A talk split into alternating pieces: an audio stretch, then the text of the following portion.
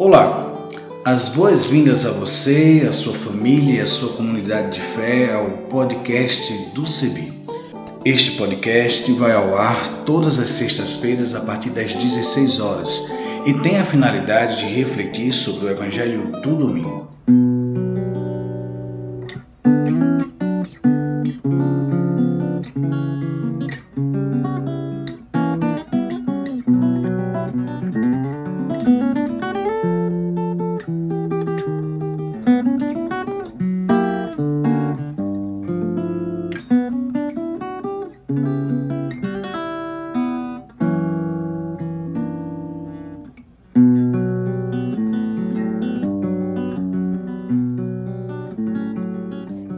Evangelho segundo a comunidade de Mateus, capítulo 4, versículo de 1 ao 11. Então, o Espírito conduziu Jesus ao deserto para ser tentado pelo diabo. Jesus jejuou durante 40 dias e 40 noites, e depois disso sentiu fome. Então, o tentador se aproximou e disse a Jesus: Se tu és o filho de Deus, mande que essas pedras se tornem pães. Mas Jesus respondeu: A Escritura diz: Não só de pão vive o homem, mas de toda palavra que sai da boca de Deus. Então o diabo o levou à, à cidade santa e colocou-o na parte mais alta do templo. E lhe disse: Se tu és o filho de Deus, joga-te para baixo, porque a Escritura diz: Deus ordenará aos teus anjos a teu respeito, e eles te levarão nas mãos para que não tropeces em nenhuma pedra. Jesus respondeu-lhe: A Escritura também diz: Não tente o Senhor teu Deus. O diabo tornou a levar Jesus agora para um monte muito alto. Mostrou-lhe todos os reinos do mundo e suas riquezas. E lhe disse: Eu te darei tudo isso, se tu se ajoelhares diante de mim para me adorar. Jesus disse-lhe: Vá embora, Satanás, porque a Escritura diz: Você adorará ao Senhor seu Deus e somente a ele servirá.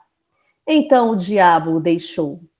E os anjos de Deus se aproximaram e serviram a Jesus.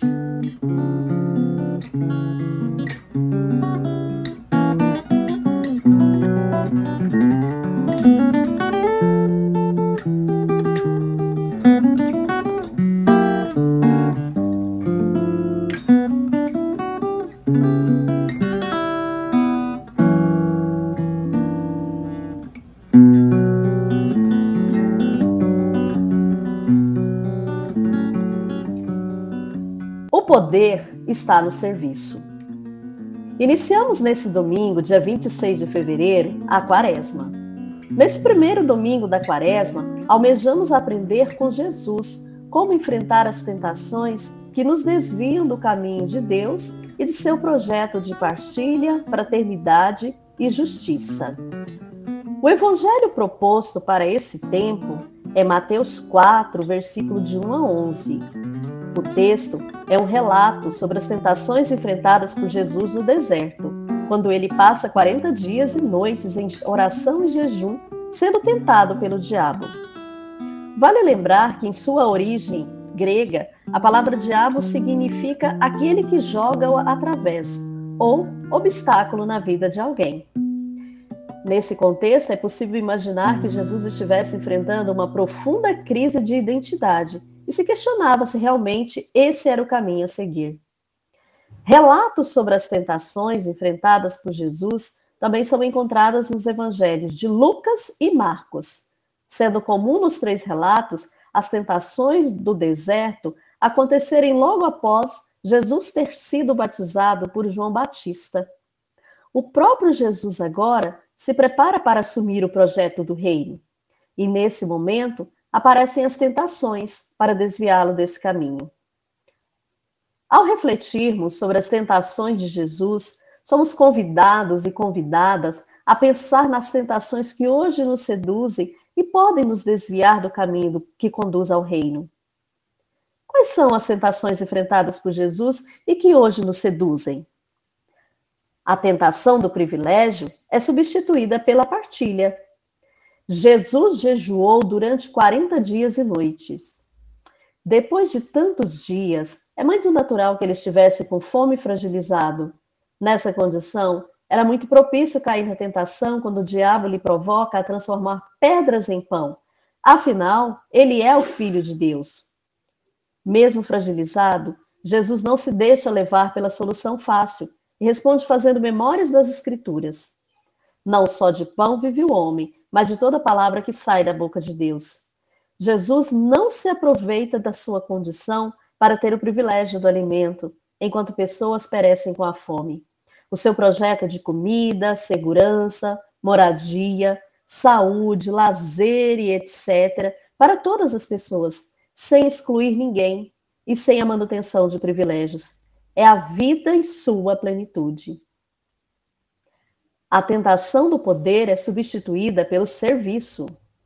A partir do versículo 5, o tentador coloca-o na parte mais alta do templo e pede para que ele se jogue, criando um verdadeiro espetáculo sensacionalista. Mais uma vez, Jesus não cede à provocação e responde conforme as Escrituras: Não tentarás ao Senhor seu Deus. Ao agir assim, ele deixa claro que não usará seu poder para manipular nem o templo e nem as pessoas. Afinal, seu poder está na entrega, no colocar-se a serviço daqueles e daquelas que precisam de um cuidado, de um acolhimento para garantir sua dignidade. Para Jesus, o poder está em servir. A tentação da posse e riqueza é substituída pela generosidade. No oitavo versículo, aparece na narrativa que o diabo leva Jesus para um monte muito alto. Ele mostra todos os reinos do mundo e suas riquezas. Tudo é oferecido a Jesus. Em troca, ele deveria se curvar ao diabo.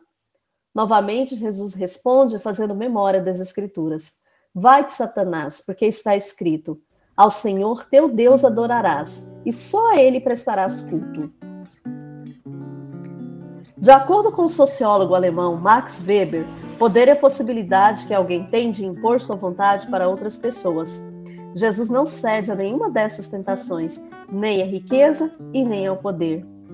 Ele enfrenta mais essa proposta de sedução representada pela riqueza, poder e pelo luxo ofertado pelo tentador, mostrando que seu poder não está na riqueza ou no controle que ele poderia exercer sobre as outras pessoas, mas no pão partilhado, na vida doada, na generosidade que garante vida e vida plena para todas as pessoas. Jesus derrota todas as tentações, mostrando que o poder, a riqueza e o prazer está na alegria da doação e da generosidade. Em momento algum, o pai promete ao filho facilidades. As dificuldades, as seduções irão aparecer, mas assim como Jesus, podemos vencê-las por meio da fé, da oração e da memória daqueles e daquelas que nos antecederam e que permaneceram firmes na construção do reino de Deus em sua dimensão mais profunda, que é a justiça, a vida plena e a dignidade humana.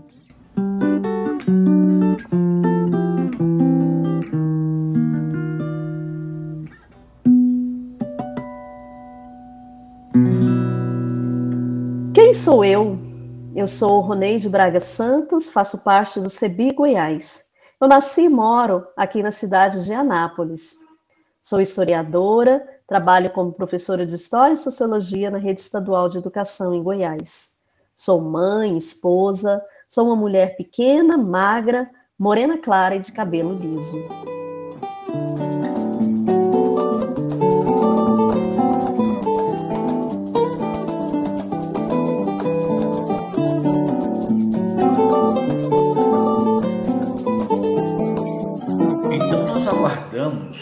As suas sugestões, colaborações. Entre em contato conosco a partir das nossas mídias sociais, no Instagram, no Facebook, em nossa página na internet, cebi.org.br,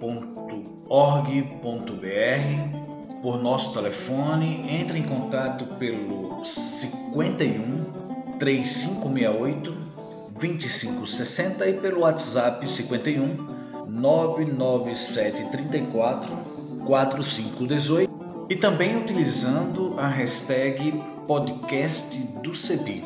Até o nosso próximo encontro.